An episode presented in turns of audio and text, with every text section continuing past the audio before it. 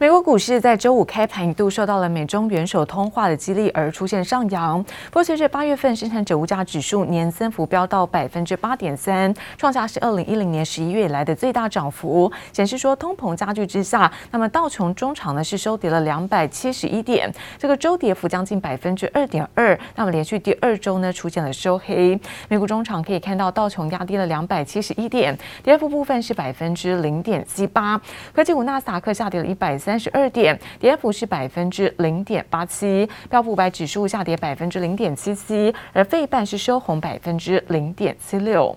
再来看到是欧洲的相关消息，那德国在八月份消费者物价指数终值年增是百分之三点九，而通膨表现是二十七年来的新高。英国在七月份 GDP 是差于预期，而数据有好有坏之下，那么欧股盘面上在矿业跟科技股出现上涨，反倒是电信股出现下跌。那欧股尾盘呢出现了一波卖压，而翻黑的下挫。中场德国小跌呢是百分之零点零九，法国跌幅则是在百分之零点三。一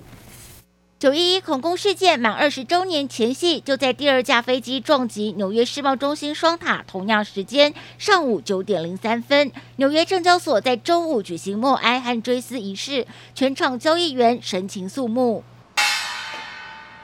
美股道琼在当年九月十号收盘时只有九千六百零五点，最新已超过三万四千多点。不过周五受到八月生产者物价指数 PPI 创下二零一零年十一月以来最大涨幅，显示通膨加剧，拖累道琼下跌两百七十一点六六点，标普下跌三十四点七点，双双延续第五个交易日跌势，创二月以来最差表现。美股四大指数仅费半收红。We saw the Atlanta Fed's GDP Now model. Has brought down the uh, forecast for the current quarter's growth from 6.2% that was forecasted in mid-August down to now 3.7%. Um, but on the other hand, people are also trying to decide, does the weaker data mean that the Fed may hold off on announcing tapering? 经济不确定性增加，恐慌指数 VIX 回升到二十点九五。劳工部公布八月生产者物价指数 PPI，较前一个月上扬百分之零点七，较去年同期更暴涨百分之八点三，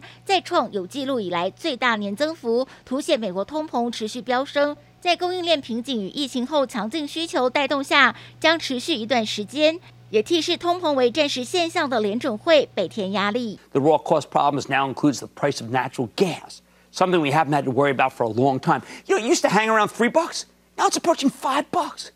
That, that's way too expensive for a fuel that dominates our nation's power supply. The good news none of their stocks got crushed because demand's still in good shape. 科技巨擘苹果反垄断诉讼失利，App Store 需允许第三方支付，股价跌幅达百分之三点三。科技女股神伍德旗下两只 ETF 分别减持十八万股特斯拉，相当一点三九亿美元，也拖累特斯拉股价周五下挫百分之二点五。记者黄心如、邓邦冠综合报道。而继先前晶圆代工龙头台积电宣布调整代工价格，为市场投下震撼弹之后，来自于在外媒报道，现在全球模拟晶片龙头德仪也发出了涨价通知，表示说因为成本不断上涨，即将呢调整是整体的价格，在九月十五号开始生效，也显示现在晶片短缺的状况并未缓解，因此包括了台积电、像三星、英特尔这些都积极的盖新厂来扩增产能。专家也指出，接下来谁能够取得更多下一代的 EUV。设备将会是领先对手的重要关键。放眼望去，占地数千平的是全球类比晶片龙头德州仪器在德克萨斯州的一座十二寸晶圆厂，里头产线人员赶工要跟上庞大需求。不过，就在先前台积电宣布调涨价格，为市场投下震撼弹后。德仪近期也传出涨价通知，表示因为成本因素，在最近、现在和可预见未来持续上涨的影响，即将调整整体价格，并于九月十五日起正式生效。Executives saying by end market, industrial, auto, and personal electronics were strong. As for lead times, most products are steady, but growing demand, they say, means some lead times are extending, so they are now adding capacity. 德仪在第二季业绩说明会上曾表示，目前超过百分之八十的产能有稳定的交货时间，只不过另外百分之二十的产品交货时间并不确定。而这是因为德州仪器所生产的电源管理 IC 几乎搭载在所有电子产品中，因此正全力增加额外产能。而在晶片严重不足之际，各国都在盖新厂抢单。不过，多数专家认为，想拉近与台积电的差距，很大程度取决于能否从荷兰商艾斯摩尔获得下一代 EUV 制造设备。因为现在持续进入到所谓的高速运算的时代啊，甚至到所谓的 AI 人脸辨识啊、图像辨识啊，越来越多的产品它开始会运用运用到比较高阶的这个晶片，它是帮助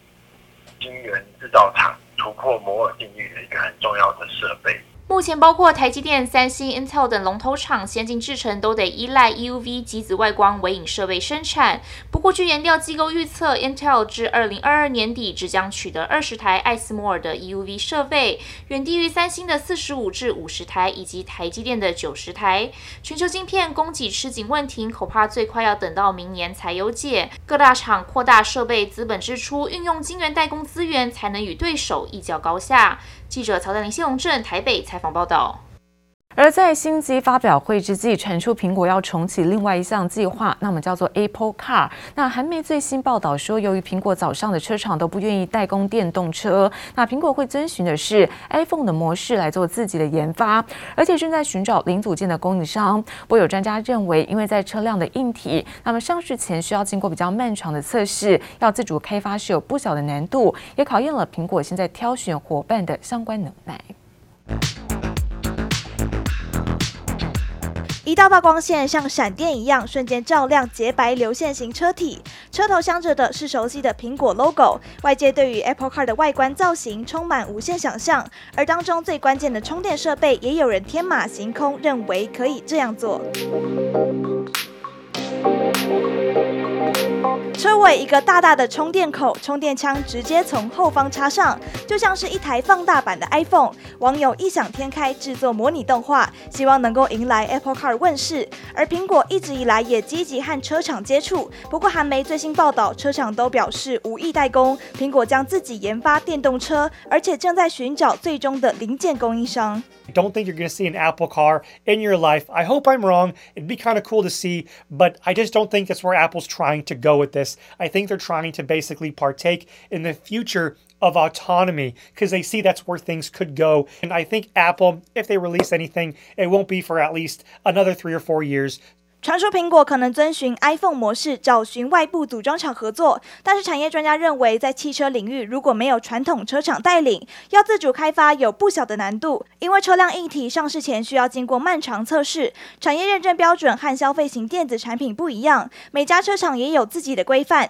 每个国家的法规都不尽相同，加上汽车零组件和一般消费型电子产品相比，数量多，管理的复杂度也更高。因此，如何找到符合标准且优质的代工厂商，考验了苹果挑选合作伙伴的能耐。那他必须考虑到，就是目前全球有哪一些车厂，或是哪一些生产的据点可以提供这样的服务。这涉及到产线的一些设备的调整，还有供应商的管理，哈，怎么去让这些料件能够发挥一个比较好的后勤跟管理的效率，哈，对于要承接这样的业务的厂商来讲，相对压力会比较大一点。Apple Car 消息满天飞，让人联想苹果供应链台厂是否有机会参与？其中负责供应晶片的台积电，八月营收在调涨代工价格的带动下，达到一千三百七十四亿元，创下历史单月次高，月增百分之十点三，年增百分之十一点八。台积电预期第三季在智慧型手机、HPC 高效能运算、IoT 物联网以及车用等等应用的带动下，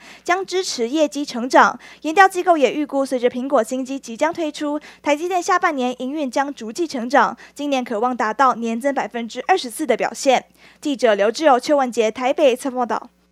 而以往在春节、端午跟中秋节这些长假前夕买盘，通常都会暂时收手。那市场担心哦，本周台股会不会有中秋卖压？不还是聚焦三大亮点？除了苹果新品发表会在十五号登场，台积电十六号除夕之外，紧接着中钢也会开出十月份还有第四季的盘价。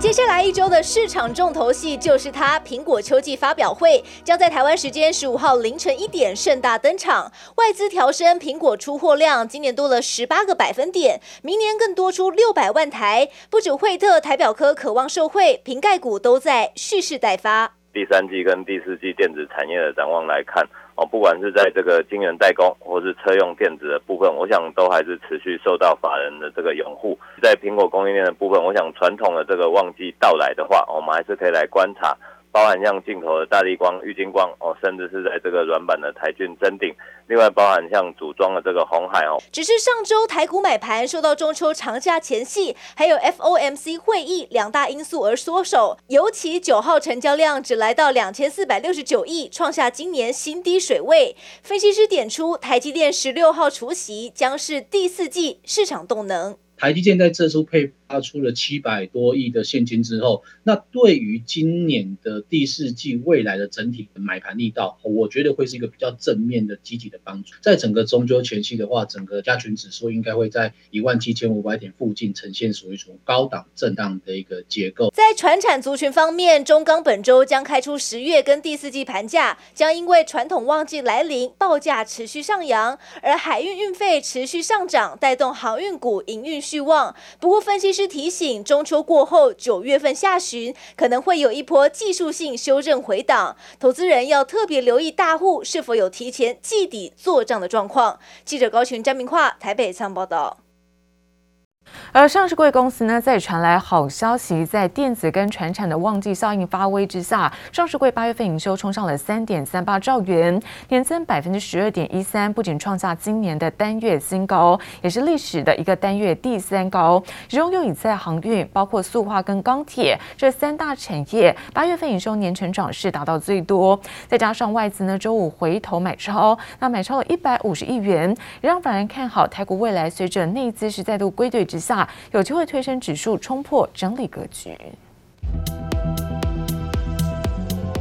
台股本周终止周线连二红，不过上市柜公司表现很争气，在电子及全产旺季发威下，营收再开红盘。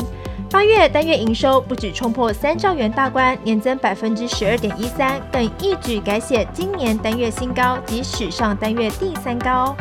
累计今年以来营收更高达二十五点八兆元，创同期新高水准。全台上市柜公司加起来有高达一百六十家，是创下新高的一个表现哦。那基本上这个对于在今年下半年至第三季末第四季的行情里面，我认为其实是打了一个相当大的一个强心针的哈，有乐观的来。来看待年底的一个行情。上市柜公司营收创三高纪录，让台股专家对下半年展望相当乐观。加上外资周五再度回头终结连二卖，转为买超一百五十点二六亿元，有助接下来台股动能。呃，台股的可能还在这边震荡整理，大概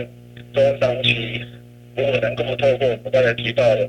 包括营收的九月份营收的一个成长。上游半导体、晶圆代工这边获利的调高，来自于呃启动外资这边资金的一个回流，对全资股这边的一个表现的挹注。那当然，中长期还是有一些机会在。法人分析，外资重要个股包含钢铁、半导体、金融等景气循环类股，有望成为台股近期瞩目焦点。不过，本土买盘因为中秋连假在即，目前台股仍呈现外热内冷。接下来等内资归队，双利齐发，指数才有机会再度挑战前波高点。记者乐富慈、黄彦章台北采访报道。而运价指数呢，不断的创下新高，最新一期看到货柜的运价综合指数达到十四千五百六十八点，较前一周呢上涨六十五点，涨幅呢是百分之一点四五。包括像是远东到欧洲、那地中海、美西，还有包括美东等等，主要的航线运价也都是再创下新高。就是现在供应链供不应求之下，那么货柜三雄长荣、阳明跟万海第三、第四季的营收可期。全球第三大货柜船运业者法国达飞虽宣布，明年二月之前都将冻涨及其运费，但最新上海出口集装箱运价指数最新一周货柜运价综合指数达四千五百六十八点一六点，上涨百分之一点四五，再度刷新历史纪录，连十八周上涨。主要航线包括欧洲、地中海、美西、美东线皆写下新高。以达飞，全球第三大的。的航运商来动涨的话，对这个全球的运价应该会有哦一些止涨的作用，但是不可能跌啊。现在现在准点率很差，现在呃目前这种状况。呃，一直没有改善呢。摊开货柜三雄八月财报，继长荣站上五百亿元大关，万海则是连六个月创新高，达两百四十六点六三亿元，阳明破三百亿元，连十五个月走高。分析师表示，虽然达飞宣布动涨运价，但市场供需不受影响，预估货柜三雄第三、第四季营收可期。那这个消息出来之后的话，反而看到其他的一个货柜股，就是说。在呃全球的马士基啊、赫伯罗特啊，或者说日本商船，就是说在这个台湾的货柜三雄，股价都全面性的一个往上提拉，也代表说其实呃整个市场对这种所谓的一个其他的货柜商，它有一些新的动作出来之后，反而会带动一些新的资金的一个布局。另外，阳明一点一万 TEU 级货柜轮预计九月二十二号正式投入远东到美西航线。长荣九月共三艘新船加入营运，万海预计今年底还有三艘两千零三十八 TEU 的新船待交。分析师表示，航运供应链紧绷，就算到明年二月，塞港问题都不太可能会缓解，短期内很难得到有效遏制。预估第三季运价仍有上涨空间。记者徐善、西施超台北采访报道。